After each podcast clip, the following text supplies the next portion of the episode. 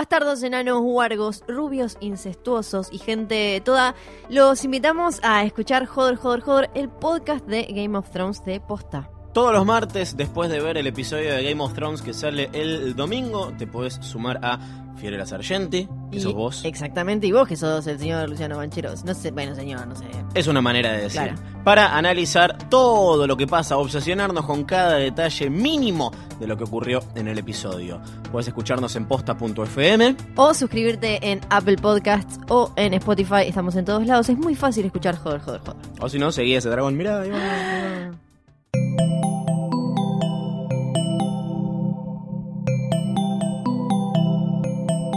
Estás escuchando Posta, Radio del Futuro.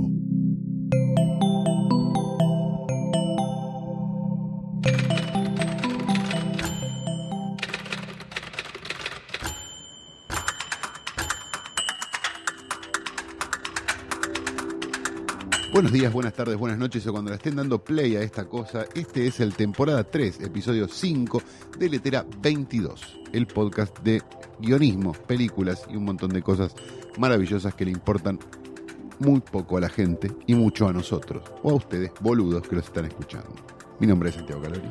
El mío es Sebastián Rothstein. Y vos, ah, pero qué misterioso que estás hoy, está lleno de misterio. Porque vamos a hablar del zodíaco. Porque vamos a hablar de Zodíaco, un tema que apasiona. Rothstein todos los días se levanta, compra 12 chicles bazooka y se lee los horóscopos de lo- todos los signos, porque tiene la suerte de que siempre le tocan los signos que van. Este, pero antes de hablar y de meternos de lleno en Zodíaco, vamos a hacer una de las cosas que más nos gustan en la vida, además de ver cómo caen viejas en la calle, que es preguntarnos, ¿qué viste esta semana, Rothstein?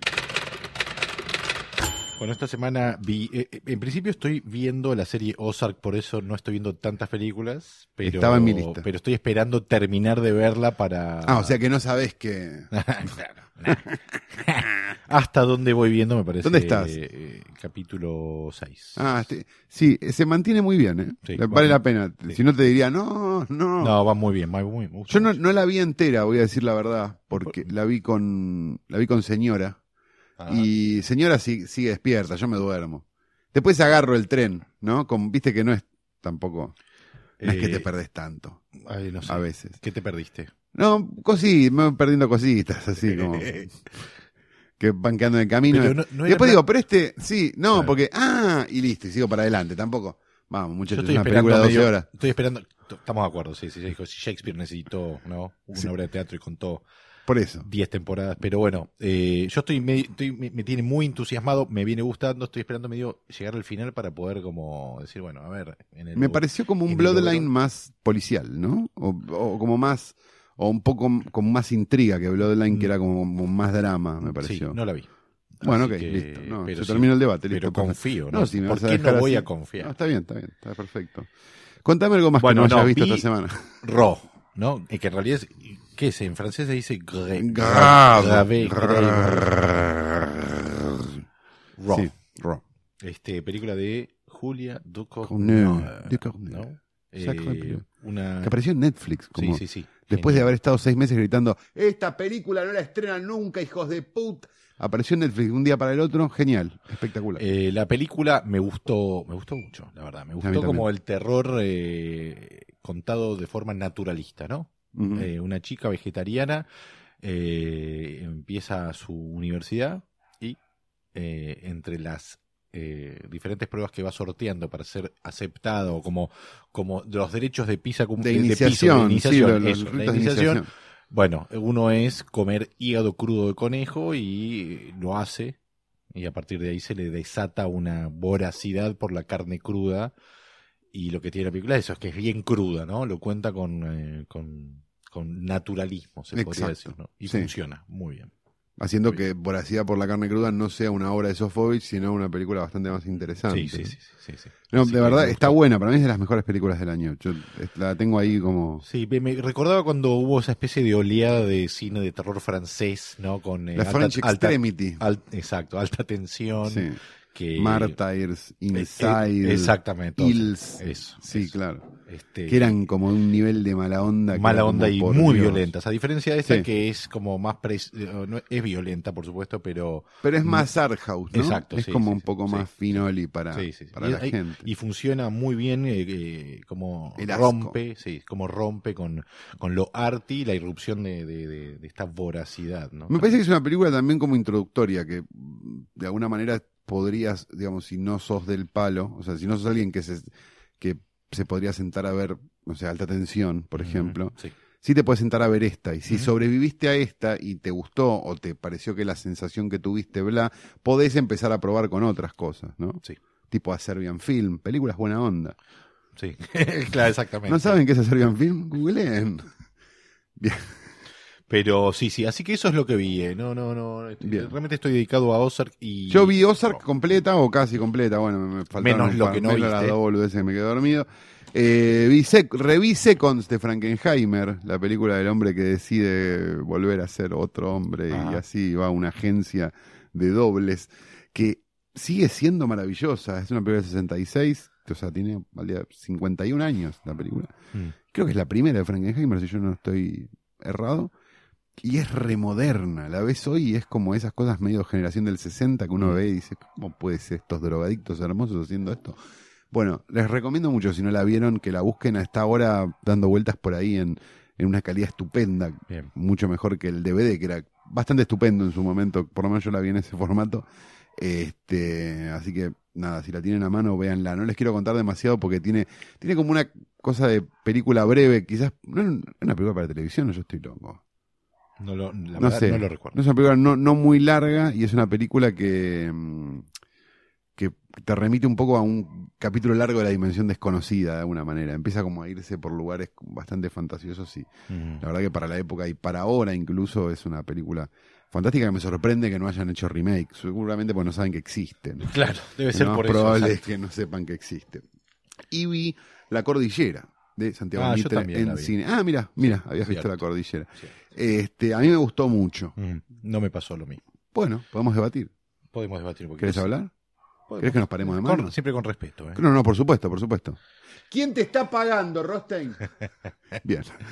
Eh, Me pareció que es una película que está vendida de una manera muy extraña. Esto sí es cierto. Te la están vendiendo como un House of Cards, te la están vendiendo como un thriller político más parecida a una película de Lampacula, si querés, ajá. este, que a lo que termina siendo. Es una película mucho más atmosférica, es una película mucho más este, misteriosa, que te deja con preguntas, que te ge- genera más preguntas que respuestas. A mí no me molestan las películas que te dejan con preguntas, digamos, en general.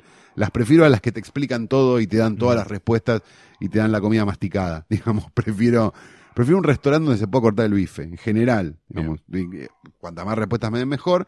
Digo, si me cierra lo que me están diciendo, me parece que está bien. Entonces digo, no, no, no me parece que sea necesario tampoco que me expliquen las dos dudas que quedan después, o una duda que queda después de la película. Este, ¿Qué duda te quedó después de la película? No, digo, como la situación de, de, de ella, no, no quiero spoilear igual, pero Spoile- digo, hay que spoilear. vamos a spoilear como la concha de la lora. Spoileemos porque si no, no se puede hablar. No, como la idea de qué es lo que ella ve, digamos, después de esas, de- después de esas sesiones de hipnosis y lo que está viendo es algo que efectivamente vivió y él hizo un esfuerzo para que ella se olvide o al revés. ¿Y qué diferencia crees que hace? Ninguna, por eso, pero la gente se queda con esa duda. Pero, no, no, está bien. La Ahora- gente, Rosti, Exacto, la eso, gente. despejemos la gente. No, si despejamos Lo- la gente me no, parece lo- una muy buena no, película. lo pienso en términos de si hay algo que vos decís no está definido y No, a mí no me sigue- no es para que el no lado me- que se defina no afectaría en nada el resto de la película, No, técnicamente hablando podemos decir que para qué está. De acuerdo, sí, para generar ambiente, de- digo, de, ¿cómo se llama? De, Como un dormitorio más. Atmósfera, claro, sí. No, pero no, pero me parece mal. digo, No, no, no. A mí, Me bueno, parece una muy buena escena, me parece la- que es algo que te agrega atención en un momento donde está yendo a un lugar que nada que ver. Digo, es una Mm. historia que da la sensación de que, de que está de que está yendo para otro lado, digo, se vuelve esto, después vuelve al otro lado, el otro lado está medio solución, está medio cocinado también, entonces digo, hay como algo Mm. medio de no sé, no, no me ah, digo, de verdad me pareció como eso por un lado, después me pareció que se ve muy linda, me pareció que se escucha muy bien, me pareció que millones de cosas técnicas que, viste que las películas argentinas no se escuchan bien, la mayoría. depende del cine De- también. bueno, ¿no? está bien, sí, pero la vi en un cine estándar, digamos, y se veía, se escuchaba bien. Este, me gustó esa cosa medio azul, medio gris, medio, medio oscura que tiene la película en general. No sé, me parece un buen esfuerzo. Me parece una buena película argentina. Sí, definitivamente. A ver, Rostein, decime qué problema tenés con la cordillera. Eh, no, no, yo eh, fui- Nos gusta chica, que esto al público, nos gusta chicanearnos mucho por WhatsApp y gritarnos cosas como a vos te está pagando no sé quién. Y lo eh, estamos evitando hacer Sí, acá sí, para- sí. Estamos para hablamos seriamente, pero nos sí. miramos con una sonrisa en los ojos. Pero no, a mí lo que me, me pasó fue que me. mm, No me. No logré como empatizar en ningún momento con nadie. Ok. Eh, sen- o sea, sentí. Eso es razonable. Eso. A mí tampoco, yo tampoco empaticé con nadie. Está bien, pero entonces me lleva. O sea, me gusta el comienzo, la entrada a la Casa Rosada como. mm, si fuera una obra shakespeariana, ¿no? Como con los guardias y demás. Pero después siento que el presidente no está presentado como un rey, si el camino es el de la tragedia shakespeariana, sino, o sea, me empieza a confundir un poquitito ciertas decisiones de guion, diría, ¿no? De decisiones de cómo desarrollar ciertos aspectos de la historia. Me, generó dudas. El aspecto eh, sobrenatural, desde mi punto de vista, no termina de ensamblarse del todo bien y y es como es un ejercicio más intelectual entender el paralelismo entre aquello que él hizo y que no debería haber hecho con lo que termina siendo en la escena donde básicamente entrega el país, podríamos decir, ¿no? Claro. Cuando le dice tres mil millones. Eh, pero me pareció como previ- hasta previsible, o sea, como que no me, no me parece sutil, justamente me parece todo lo contrario, como que es muy evidente porque, es, eh, porque siento que lo único que está contando es eso que está pasando. Pero a la vez es. Sí. Es una sensación que tengo, digo, no me... A la vez no está servida esa escena. Sí, es, sí, estoy de acuerdo con vos. Bueno, bueno, pero no es. Pero, eh, no, Más. está bien, pero convengamos que hay gente que sale, se sale, sale haciéndose preguntas. Sí, sí, sí, eso, eso me sorprende. Eso es lo que estoy diciendo. Sí. Eh, Este, a, a eso voy, digamos. ¿no? Como no hay nadie diciendo, bueno, dale, y dándole la mano. No, y, no, no, no, pero hay, y hay toda una situación, o sea, hay algo intelectualmente, ah, como desde, desde lo racional que funciona, que es la siguiente. Pacto con el demonio, que es Sí. eh, el estadounidense, Sí. este, y a partir de ahí todos los problemas que tenía el presidente argentino para llevar adelante tal vez su plan verdadero, se le destraba absolutamente todo, lo que podríamos decir que sería como así cualquiera, como que es muy fácil como se resuelve todo, porque eh, el personaje de Gerardo Romano se enojó y se fue. No, lo. Sí, se enojó y se fue, porque no, no pudo hacer su movida. Y, se, o sea, y dicho, está dicho. Y Mm. después llega y es, che, el tipo que te iba a denunciar tuvo una CB. O sea, lo hace, eh, iba a ser muy, eh, muy eh, cínico y me lo voy a guardar, te lo voy a decir. Me gusta la idea de que de, eh, Te lo voy a decir a, en mí, privado. a mí de eso, a mí de eso, eso, no, no, sí, no, no me vuelve Y loco. es como... Pero te digo algo, a mí hay algo de eso que me gusta, que es la idea de que el malo nunca lo ves. O sea, o el peligro. El peligro está en off. No me- ¿Cuál es el peligro? Y que este tipo vaya y diga no sé qué o haga la denuncia de...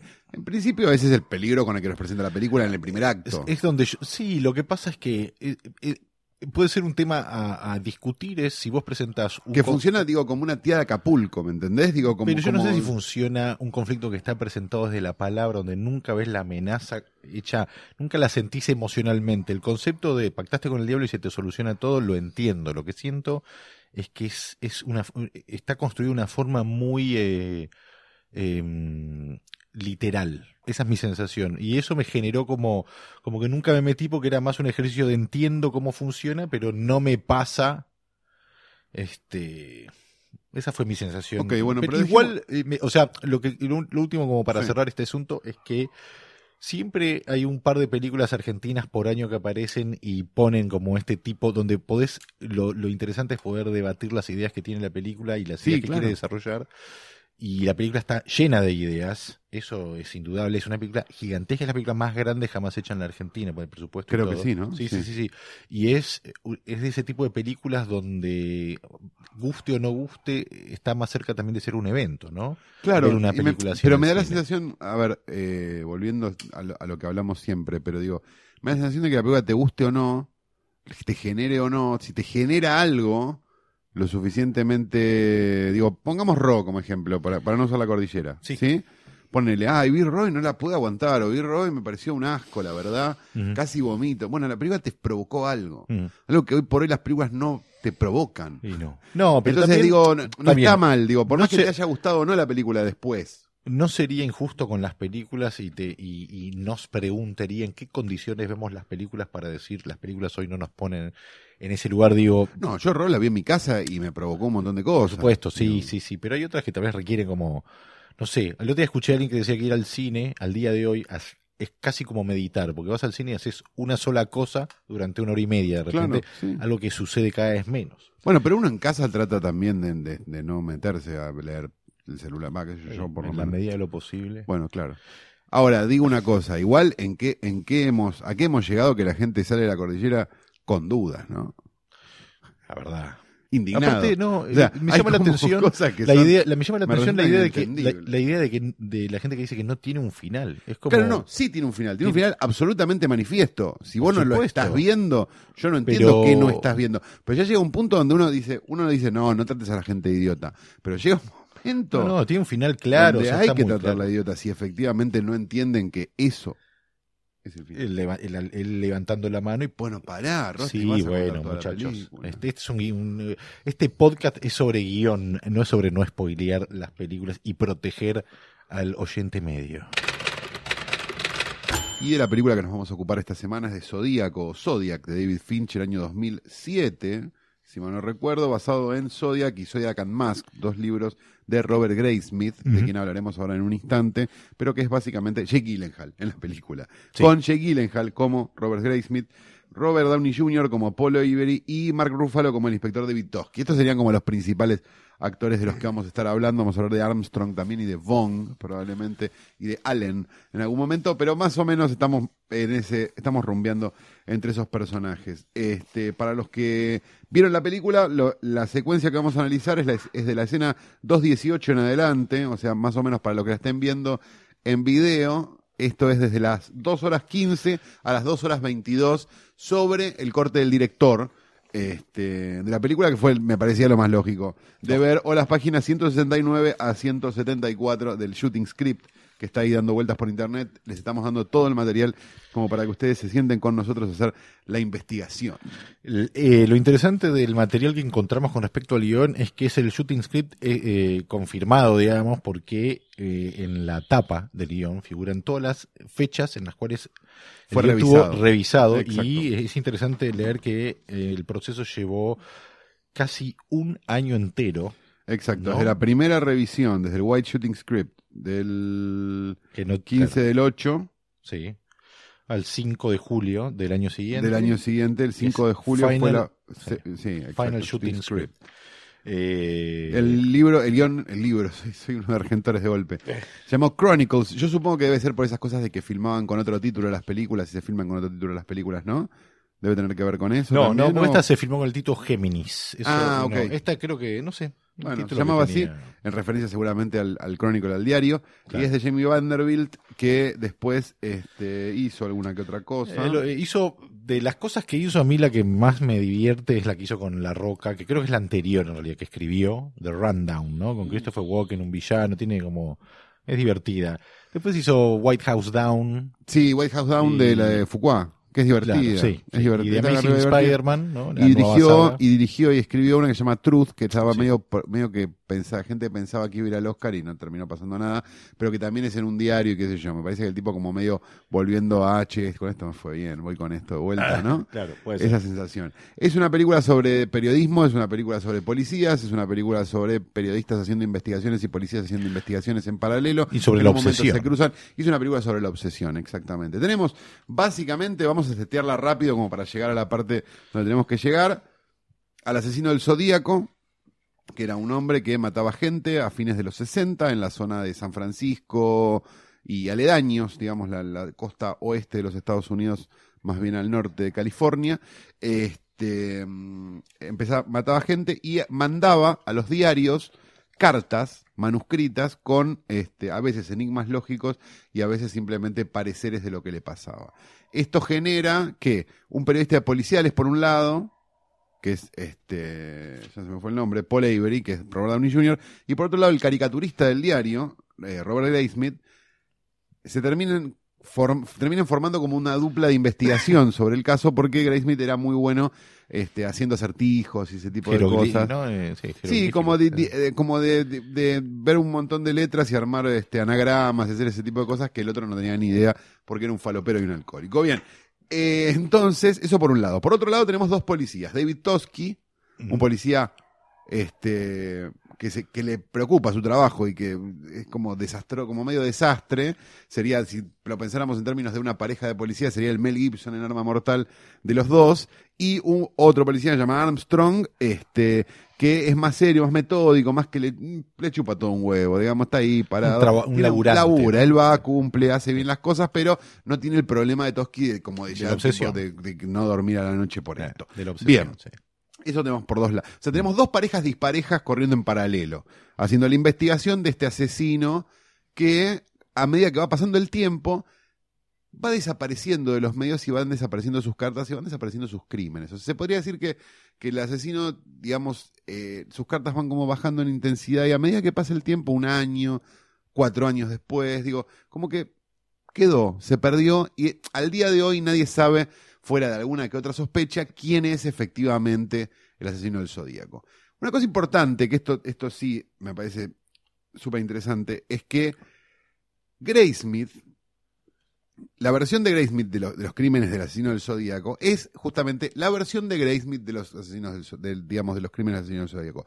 Hay varias versiones más que deslegitiman bastante a Graysmith sobre lo que él piensa, sobre lo que él hace y sobre lo que... Esto no quiere decir que el libro no sea entretenido, digamos. Lo, lo cierto es que lo que estamos viendo no es muy verdad.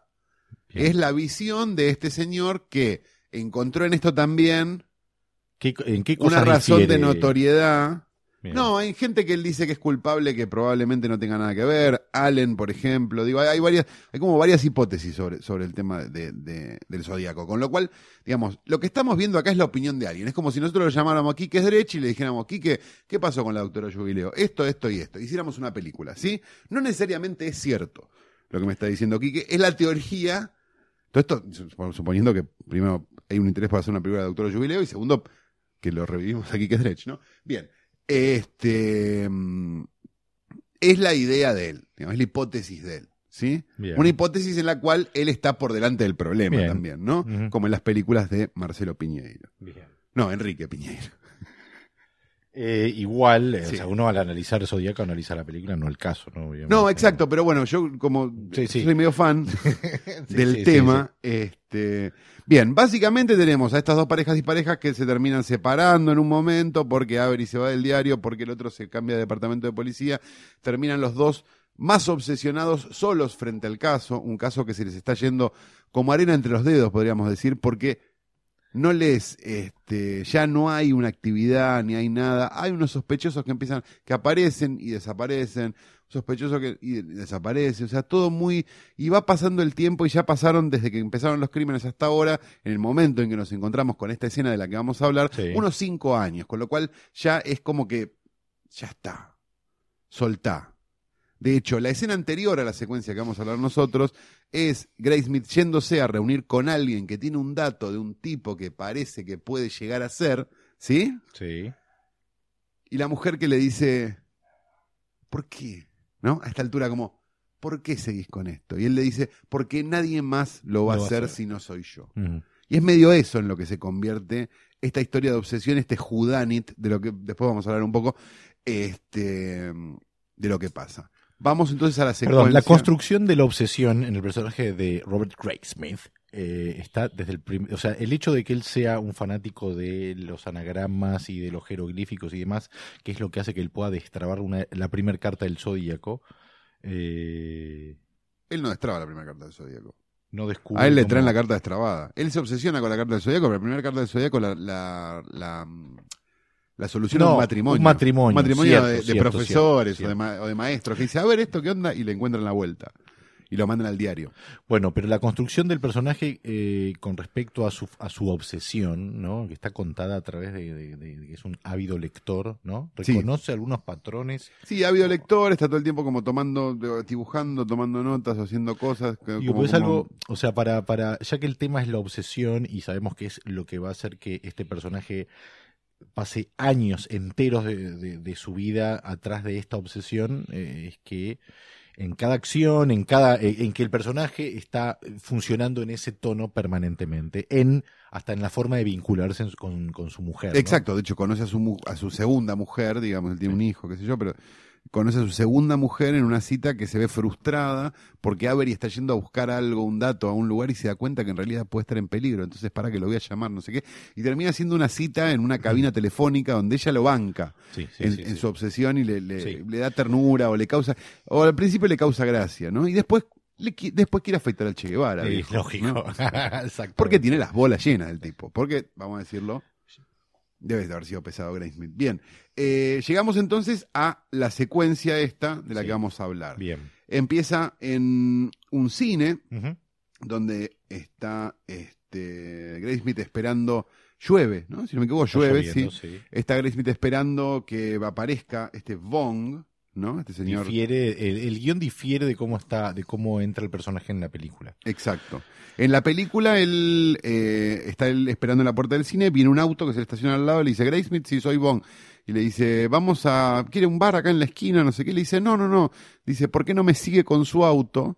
Dice, vamos a mi casa. ¿No es mucha molestia? No, no, no, para nada. Bueno. Bien, la, diferencia, la primera diferencia que eh, le encontramos es que en, el setup Graysmith está esperando en una esquina y, eh, y mientras que en la película el primero en, el primero en hablar es eh, en el guion el primero en hablar es Bond y desde ahí setea, en el guion setea una forma misteriosa en la cual se presenta este personaje, lo presenta fumando en la oscuridad de su auto. Sí, algo Este, que, que son- que, perdón, que en películas, vamos a hacer la cita, ¿no? Sí, Digo, que en películas de investigación periodística habla de, en realidad, todos los hombres del presidente, Claro, el hombre que fuma en el estacionamiento. Eso Bueno, estaba- Deep Throat, si no me equivoco. Claro, exacto. Sí, claro. sí, sí. Eh, bueno, esto setea un poco este personaje eh, Vaughn que vamos a conocer y que es medio de qué va este episodio de Létera y esta secuencia de Zodíaco.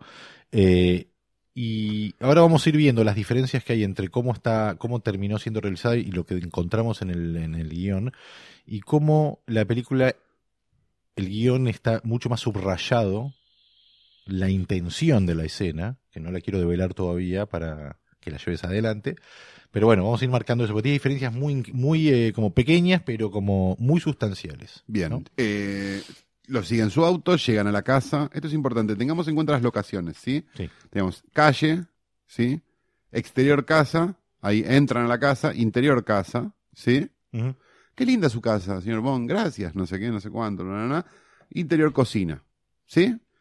Ahí es donde, me parece, se da, si nosotros tomamos en cuenta que el cine era el 1, ponele, la casa era el 2, la casa adentro era el 3 y la cocina era el 4, ahí es donde se va a dar vuelta y todo va a volver a ser 3, 2, 1, 0. ¿Se entiende? A ver. O sea, me parece que la, la- la escena funciona como, un- como una gran situación circular, que eso es lo que me parece fantástico. Digo, entran y salen por el mismo lugar, todo, digamos, pero hay una noción berreta, pero, pero bastante atinada de guion, que es que un personaje tiene que entrar a una escena o a una secuencia, si querés, de una manera y debe salir medianamente cambiado para poder avanzar en este cambio que uno pretende del personaje desde que empieza hasta que termina. Y me parece que la, escena justo en la, mit- la secuencia, justo en la mitad, todo lo que venía pensando Graysmith se da vuelta completamente y pasa de ser algo amable donde se van a tomar un té a ser una situación donde él está en peligro, o por lo menos cree que está en peligro. ¿Sí? O sea, me parece interesante la idea de, bueno, yo vengo acá porque acá en una de esas me dicen el misterio de tal cosa o tal otra cosa que va a pasar, no sé qué, no sé cuánto, y de repente dicen, ah, pará, este tipo puede ser, puede ser él, puede estar adelante del tipo. Digamos que es algo con lo que juega mucho la película, la idea de que esté, quizás estés adelante del tipo. Lo hace en un interrogatorio anterior, lo hace acá y lo hace al final también. Sí, sí, sí. Entonces digo, justamente porque, porque nunca estuvo delante del tipo, o por lo menos no lo sabe. Este, entonces, digamos, bien, vamos, a, para- contándolo.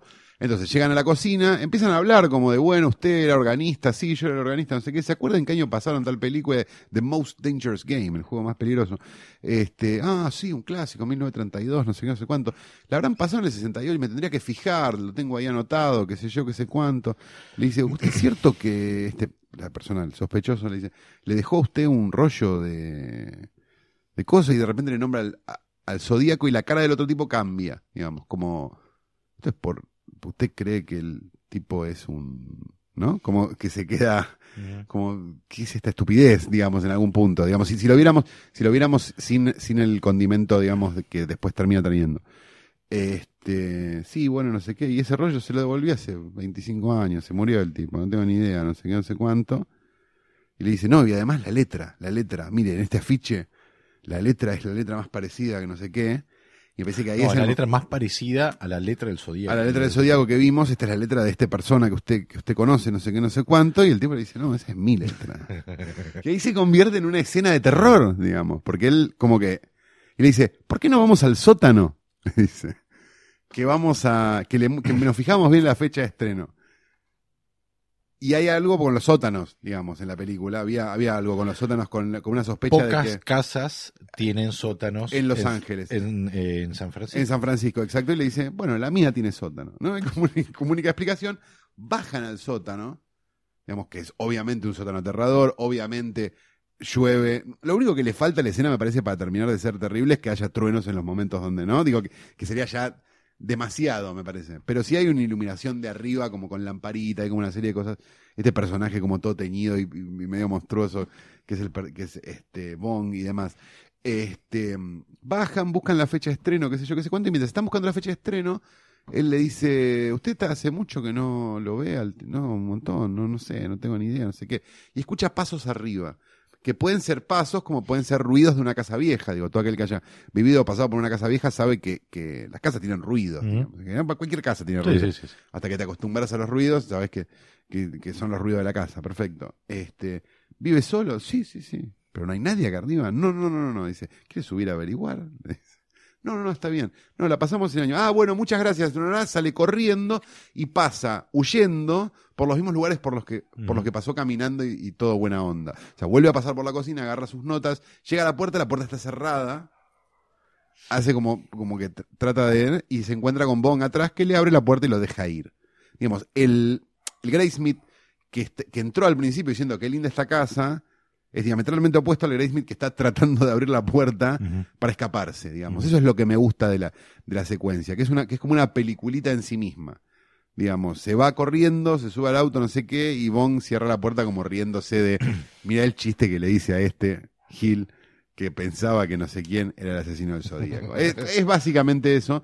Me parece que, que es una linda secuencia para, para mm, sobre la cual trabajar, digamos. Obvio. Sí, Yo sé sí, que a sí, vos no te gusta, que esto Sí, a también mí no es me gusta, importante. pero sí, sí, pero Esas son las razones por las que a mí me gusta. No, no, está perfecto. Eh, yo quiero mencionar las diferencias que tiene la, o sea, lo que contaste, que es la película, con cómo estaba escrita y me voy a apoyar un poquitito en, en esas diferencias para fundamentar lo que a mí me pasa con esa escena, que yo la veo muy diferente como la ves vos, me- por eso me, me quedé escuchando tan eh, atentamente y eh, Para mí la película, para, te, te hago un agregado. Sí, para sí, mí sí. la película tiene tres escenas que definitivamente son escenas de terror.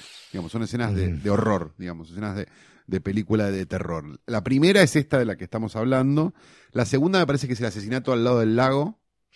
Digamos, donde. Que, es increíble. Sí. Y la tercera es el interrogatorio a este sospechoso, a, a David Lee Allen. sí, Que sí. también es una. Es como, como, es como de impotencia y de terror, digamos. Como que, ah, este tipo es. si tan solo pudiera probarlo. Exacto. ¿no? Entonces digo, me parece que esa. Y Es- están, y están puestas, me parece también como en tres lugares de la película, o sea, película larga, digo, están como puestas casi equidistantes dentro de la película Mm. también.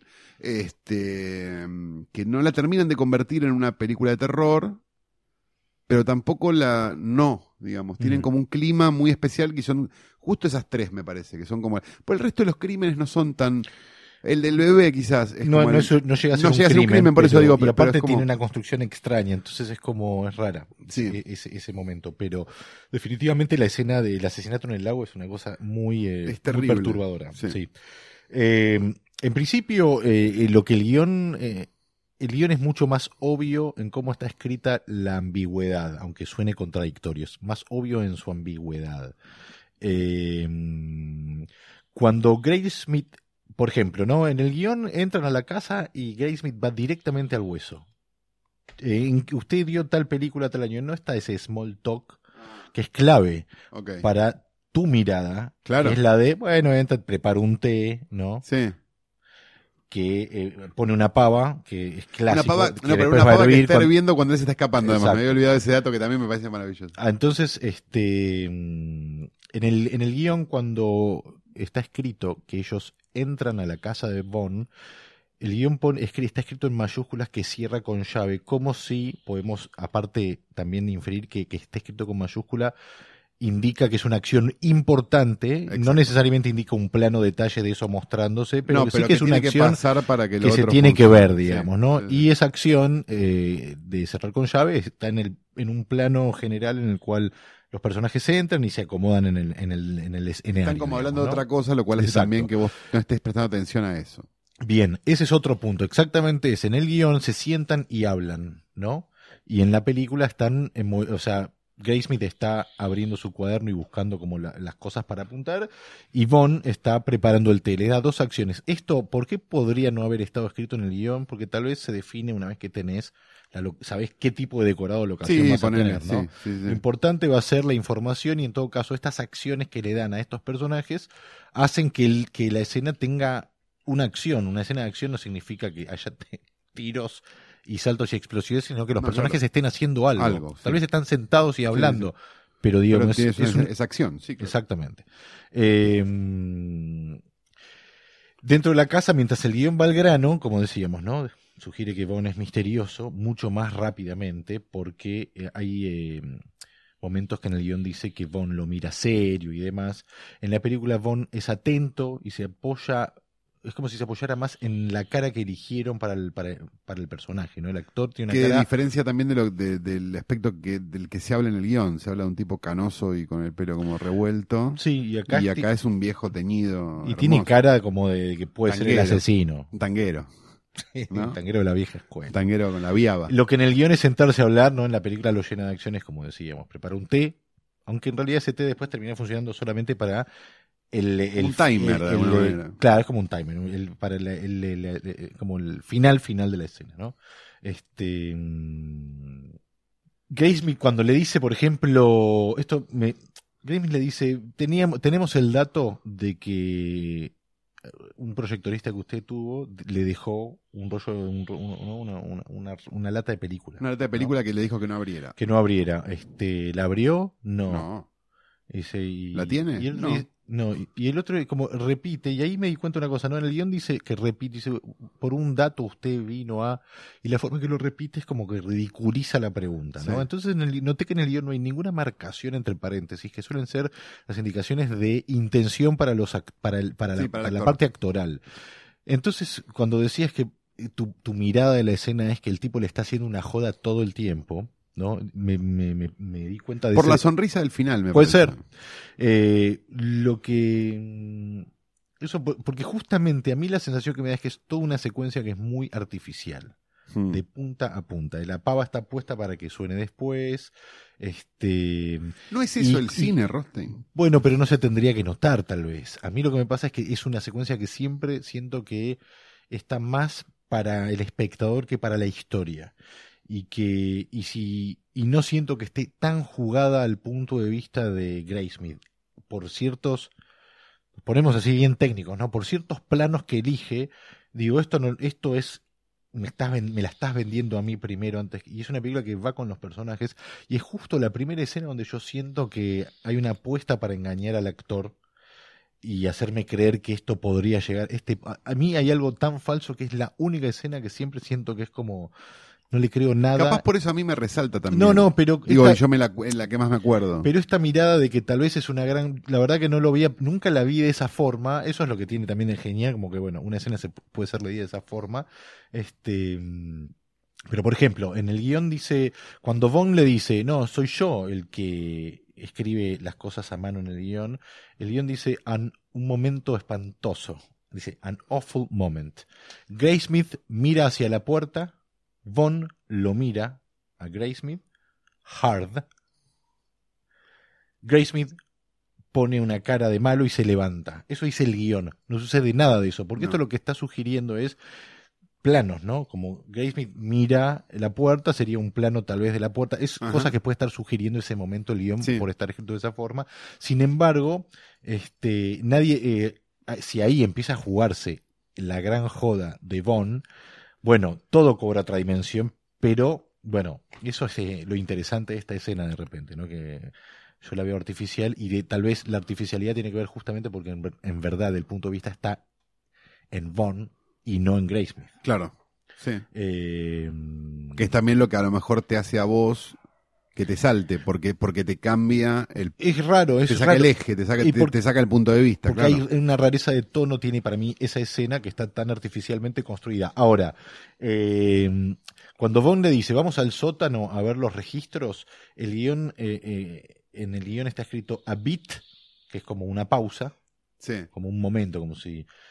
Y Graysmith dice, Graysmith Echoing Tosky. Echoing se- sería acá, eh, funciona como rememorando, Rememorando algo Tosky. que dijo. Es casi una marcación para el actor. Sí. Y es algo como medio lo que hablábamos la semana pasada de ciertas cosas que a veces en el guion uno dice no deberían estar escritas así y sin embargo funcionan para algo específico y captar. Sí, lo que hablamos un de. Terminator, no, de, sí, de Terminator, lo de la foto de Terminator. Exactamente, exactamente. Eh, bueno, en el guion bajan juntos. Graysmith baja primero. Ah, ok. Y Bond camina detrás suyo con una con una, una de sus manos en la espalda de Graysmith, como si lo estuviera llevando hacia el sótano, a diferencia de acá, que él baja por propia voluntad, porque también está el asunto de la obsesión, que es lo que hace que él siga yendo a lo que sería el centro de este laberinto, que puede ser una gran joda de Bond sí. o, o no. O no, claro, ¿No? sí, o un, Este- un, este, ¿cómo se llama? Un coso de tortura. Un- Pero después respeta todo el guion y la película están iguales en lo que es los ruidos de los pisos, las goteras y demás, y el clima de, de la oscuridad y demás. Todo lo que en el guion es explícita- explícitamente ambiguo, la película lo incluye dentro del, del tono de ese momento, ¿no? De, de lo que es esa escena en particular. Eh, Me parece también que la película es un whodunit, pero digamos en la idea de con el concepto del género, si querés explicarla vos, o la- va, es facilísima, digamos, es quién hizo tal. Hay un crimen, quién, quién lo hizo, digamos, no sé, este, cualquier capítulo de Ley en Orden, cualquier capítulo de Doctor House también es un whodunit de alguna manera. Sí, por supuesto. Es básicamente se llama whodunit por who done it, ¿no? Por quién lo hizo, digamos, es como es un quién lo Sí, hizo. sí. Pero es un whodunit donde, digamos, este, que nunca responde a la pregunta que da nombre al género. O sea, película, nunca. decís, la- ¿no? exacto, Sí. sí. la película es, es un whodunit donde nunca sabemos whodunit, digamos. Es Sí, sí, una película que deja la duda de qué es lo que pasó porque la historia dejó la duda de qué es lo que pasó. Digamos, me parece que eh, eso es lo interesante. Y se convierte más, digamos, entras a ver un thriller y salís viendo una película sobre obsesiones personales, sobre periodismo, sobre montones de cosas, pero básicamente sobre un tipo que está obsesionado y, y que- y que encuentra, de alguna manera, en este caso, una razón de vida, ¿no? De alguna Sí. manera. Sí, sí, sí, sí, tal cual. Bueno, no, Eh, si me lo vas a, si no me lo vas a remar un carajo. No, me quedé pensando porque estaba, estaba repasando No, si me lo vas a los- eh, cómo todos los personajes eh, No, dejá, respondían a sus obsesiones. vamos. Bueno, eh, Zodíaco entonces, eh, gran, gran película, ¿no? Tiene 10 años Enorme la película, película. ya. Me parece que de las últimas también películas caras, ¿no? Sí. Caras Sí, sí, sí, sí. medianas. ¿Me entendés lo que digo? Sí, sí, sí, Es una película que hoy no se hace ni de caso a nadie. ¿Quién va a ver? No. No. Tiene, tiene cosas No, muy... esto no lo hicieron. No, estás Tiene loco. cosas interesantes la película, así como referencia, podemos ir a todos los hombres del presidente, Sin Pacula. duda. Hay un momento donde el, el- el- Dos veces nombrado a Pacula en este Sí, podcast. Harry el. Sucio, Harry el Sucio es una película basada en el asesino del Zodíaco. Se hizo en 1973, creo. Harry Exacto, Sucio. la van a ver en un momento. La van a ver dentro de la película en un momento y la y justamente Harry el Sucio está hecha cuando aún no estaba resuelto el caso. Eso es lo genial. Bueno, hay una Esa- película muy mala que se llama The Zodiac Killer, que es del 72, si no me equivoco, 71, de un tipo que pensó que lo podía atrapar haciendo una película. Muy bien. Una película de exploitation muy mala que se pasó una semana sola y lo que habían hecho como ardid era el tipo, si el tipo es este lo suficientemente, mm, ¿cómo se llama? Cuando vanidoso, va a venir a ver la película. Entonces, ¿cómo lo agarramos? Mira, Muy vam- buena. vamos a poner a sortear una moto bien. y les hacemos llenar un formulario con sus datos. Divino. Entonces, buscamos por letra y si encontramos la letra que mandó al diario, lo agarramos. Un plan. Infalible. Exacto. Su director, que tenía una pizzería en realidad, terminó este, durante varios años persiguiendo a uno que él estaba convencido que era. Muy bueno. Es, es linda la historia, la película es inmirable, son esas películas donde tíos, primos y cosas actúan. ¿no? Ah, ok, ok. Este, pero, pero tenía un fin, eh, creo que debe ser la única película que se hizo con el fin de atrapar a alguien. Claro, Sí, no. no a los espectadores. Bueno, ¿no? estaba de Jinx, terminó funcionando de esa forma. Claro, pero, pero, pero era otra cosa, pero no, no, no fue, no fue la finalidad de, hacer como todo el ardid del sorteo, la Ah. moto y la mar en coche. Hagamos una breve. Qué manera de perder guita, viejo. Hagamos una breve, un, breve ping-pong si es que tenemos más de dos opciones. Películas sobre asesinos seriales. Sí. Eh, se me ocurrió la de Spike Lee, Summer of Sam. A mí no me gustó nada Summer of Sam. Bueno, la había- a mí me había gustado mucho en su momento. El, el tema Me asesinos parece que el tema, el tema asesinos seriales en general te da para hacer películas malas. Las películas de asesinos seriales en general son malas. Digo, yo pienso en todas las que dirigió este que es malísimo. ¿Cómo se llama? Que hizo todas. Hizo una de Zodiac también. El que, el que, ay, ¿cómo se llama este director? Era considerado hace unos años que era como el peor del mundo. Ay, se me fue el nombre del tipo. Después desapareció un poco de los medios. El que había dirigido Postal y Zodiac y, y todas de asesinos, y Game y no sé qué. Me parece que no hay, no hay, no hay películas buenas que yo me pueda acordar. O sea, directas, que sean adaptaciones sobre un Ujú, caso, digamos. Cosas que se basan en, hay un montón que pueden ser interesantes. No, no, pero el que- silencio de los inocentes. Digo, pe- pero psicosis, digo, pero, pero Claro. no, no son la historia de Ed Gein o no son No, la historia. Hay una de Fulci, de ¿no? Un Texas. asesino en serie. Una de las de Fulci Sí, es el, el, el, el descuartizador de Nueva York. Squaladores de New York, sí. Que hablaba con voz de el pato, pato. con voz de pato. Qué buena Genial, película. hermosa, hermosa. Hermosa película. Bueno, eh, Zodíaco entonces. Sí, por eso digo, eh, eh, en general es un tema, el, lo que los yankees llaman el true crime, es algo como medio un gusto adquirido, digamos. Y en general la gente que es fanática del true crime no tiene todas las luces. Entonces, sus películas no son buenas. No, es muy raro Bueno. que David Fincher haya hecho la película de Zodíaco. bueno, ¿Se Fincher entiende? ahora va, va a hacer la serie sobre asesinos seriales, Es verdad. dando vuelta a todo lo que acabas de decir. Pero bueno, veremos qué es. Tiene buena pinta, yo qué sé. Pero en Eh, general lo- los eh, mejores son los ficcionales. Digo, no sé, Claro. pecados capitales, digo, no son de verdad. No, no, no, total. Zodíaco, entonces, este, y todas las películas sobre asesinos seriales, sabes que pueden estar acá en el videoclub amigo. Sí, claro, Black Jack. acá en Guatemala y Maravilla. Maravilla. En la esquina. Sí, señor. Así que la Babel de las películas. Sí, ¿no? Todo lo que existe está ahí. Si no les van a alquilar, aunque sea vayan a ver lo que hay, porque es increíble que Sí. eso exista y es o sea, vayan como si fuera un museo. Selfie vayan a ver, ustedes que nunca vieron una película alquilada, millennials, vayan y vean el lugar y digan, ah, no puedo creer, esto era así. ¿Cómo era cuando se hablaban dos personas para uno le pide una película a otro? Es una cosa muy extraña. Exacto. Hagan eso, por favor. Se puede reservar. Es verdad. Cierto. Y nociones que Haga su reserva. no van a tener nunca. Y llega el momento más esperado por el guionista, consumado, ¿no? Aquel que ha salido en los medios de comunicación, que es el momento donde entra a la página de Argentores a ver si le liquidaron ese saldo de internacional de 1987, que todavía no tuvieron tiempo de liquidar porque están cambiando el sistema, y se encuentra con la foto, pero no vamos a hacer la foto, vamos a hacer el saldo, Rostein. Hoy vamos a correr carrera de saldo. ¿Estás? Estamos en uno a uno en carrera de saldo. Recuerdo la primera, este, a vos te comió cuota social, así que está, estabas Menos en menos 10. 10. Yo estaba en más 12, porque me había entrado una guitita. Y este, cuando decimos 12, no estamos hablando de mil, ¿eh? estamos hablando de 12 pesos. 12 Les aclaramos, aclaramos a la gente porque probablemente piense que nos estamos, que ah, estos, dos, estos dos millonarios de Argentores. No, estamos hablando de 12 pesos. Sí. Este, que es el mínimo por pasada televisiva de Argentores, ¿sí? Eh, si no me equivoco. ¿El mínimo o el máximo? No me acuerdo. Las dos cosas. En Argentores el mínimo es el máximo. Bien, este, y la segunda, eh, goleaste vos, creo, con, con una entrada triunfal de, Eh, de 10 o 12 pesos también impresionante, que a mí me comió cuota social, así que estábamos en uno a uno. Es momento electrizante, estamos abriendo en este momento nuestro saldo de Argentores Rostein.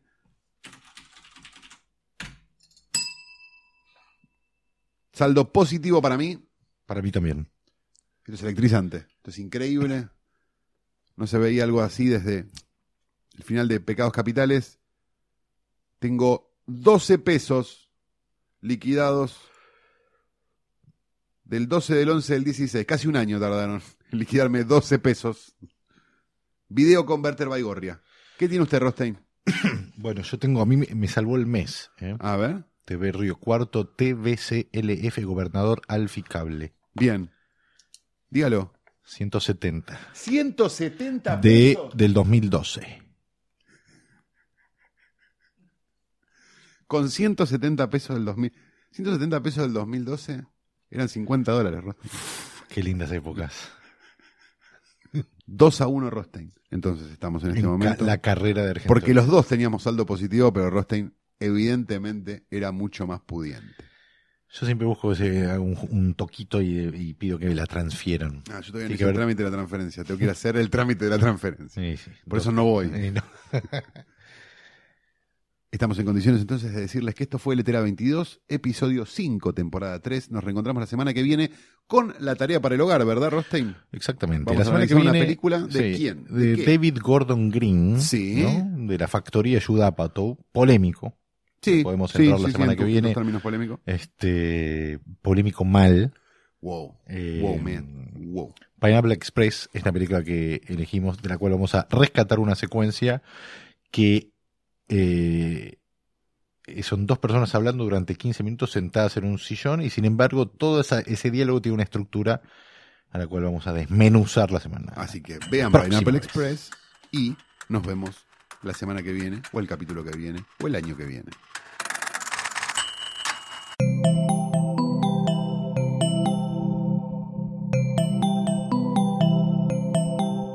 Si te gustó este episodio, hay mucho más para escuchar en Posta.